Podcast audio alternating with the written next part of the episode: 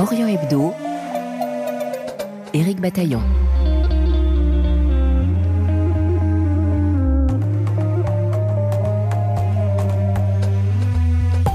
Faut-il négocier avec le diable? C'est l'une des questions que pose Pierre Hazan dans un livre consacré à la médiation en période de conflits armés. C'est, écrit-il, s'enfoncer dans un brouillard, la zone grise de la recherche de la paix. C'est également surfer sur une ligne étroite entre des belligérants pour qui la fin justifie les moyens et des humanitaires qui tentent de limiter les souffrances dues à la guerre. Le tout sous la surveillance pas toujours bienveillante des instances internationales. Jusqu'où négocier avec des régimes criminels? Ou des organisations terroristes Faut-il accepter des compromis au risque de la compromission? Autant d'interrogations auxquelles Pierre Azan tente de répondre dans ce livre publié aux éditions textuelles. Un entretien que vous pouvez réécouter sur notre site rfi.fr. Vous pouvez également le podcaster sur notre application Pure Radio.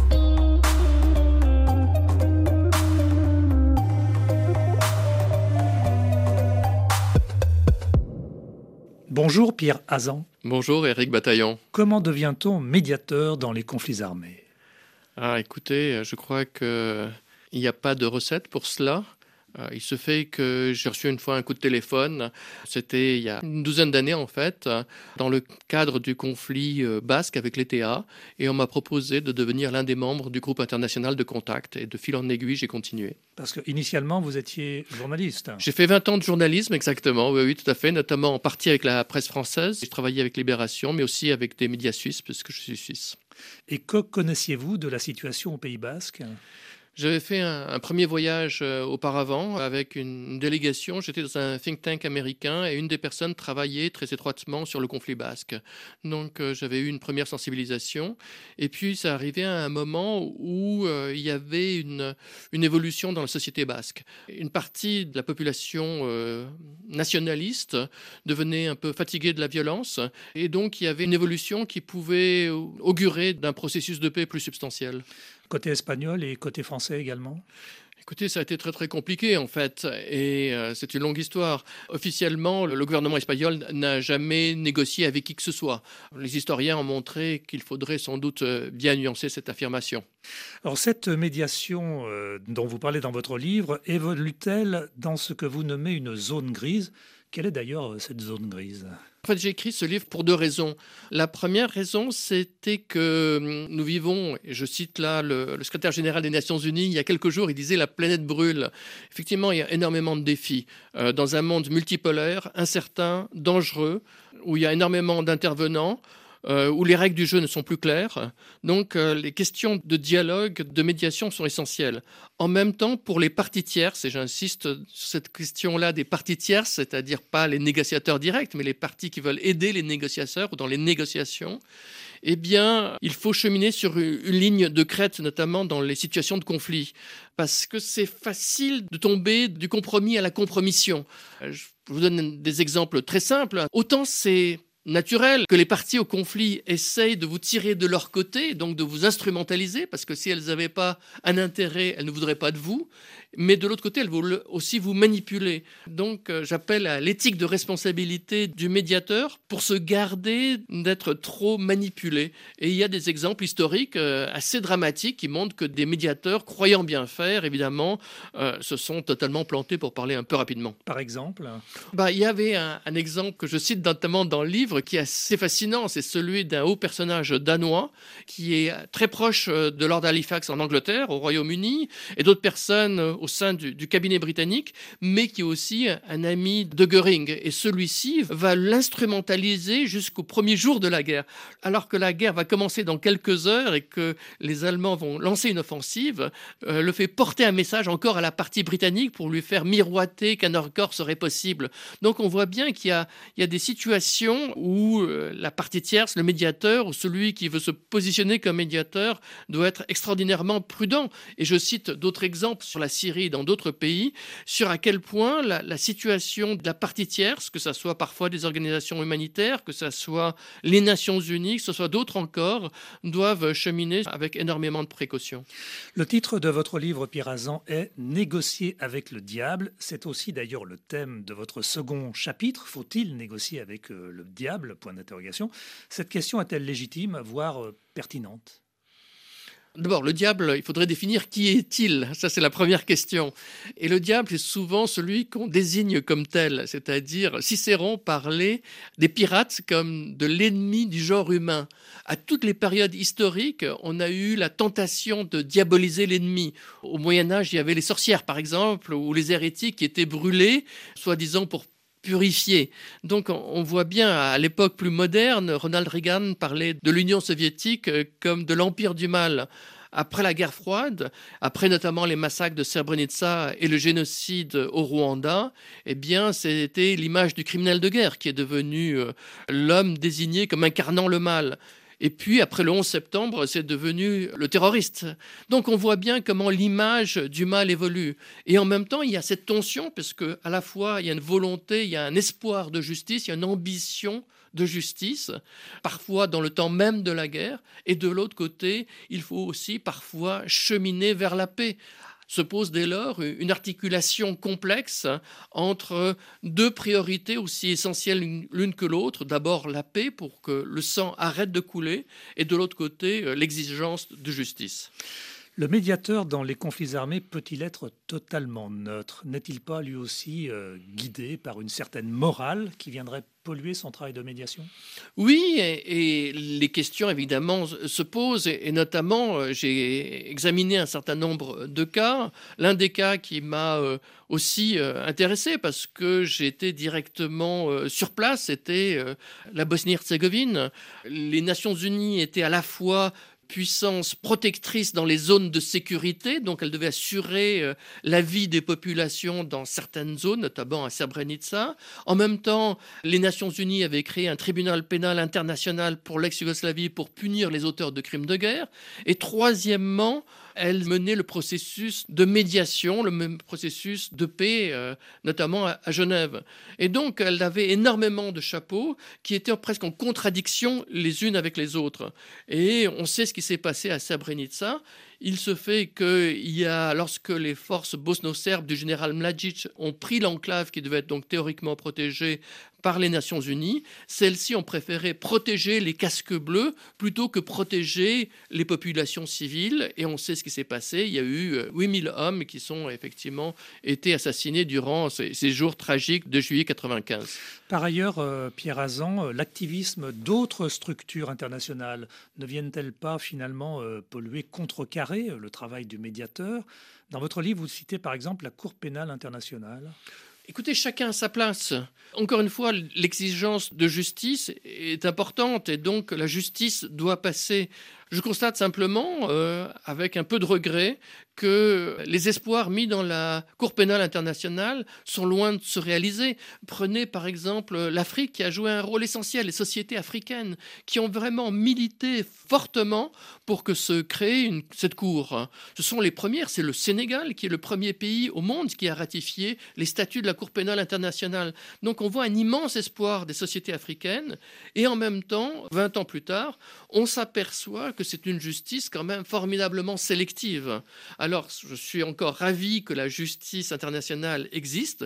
Je souhaiterais seulement qu'elle soit moins politisée et plus égalitaire dans ses poursuites.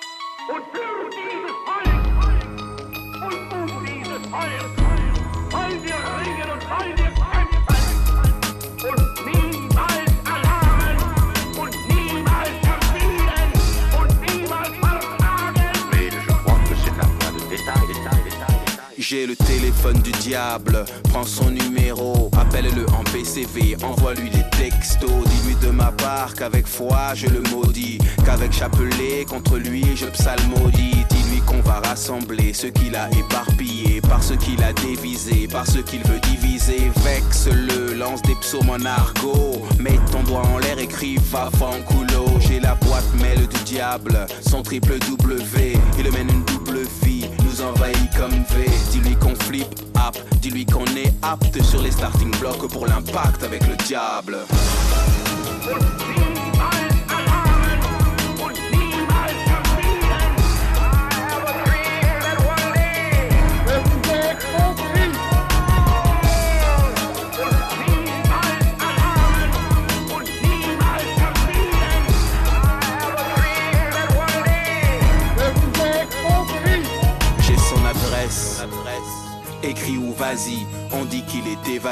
Mi-démon, mi-nazi. À ce jeune en galère, exclu de la carte gold. Il dit attends samedi, à Dubaï, il y a des soldes. Médéal au hall, dis-lui qu'on a l'optimisme. Que son cynisme renforce notre héroïsme. Il faut qu'il sache que même s'il se cache loin, avec un aimant, on trouve l'aiguille dans la meule de foin. On aura de l'appui pour les mômes et puis de l'appui au Sahel. Et puis de nouveaux puits qu'on aura aussi une section d'appui, des pare-balles et des balles pour l'impact avec le diable. MC Solar, impact avec le diable.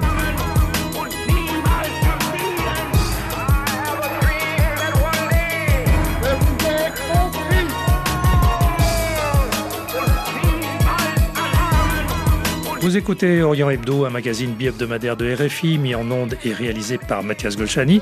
Et notre invité, Pierre Azan, pour son livre sur la médiation dans les conflits armés, négocier avec le diable, publié fin 2022 aux éditions textuelles.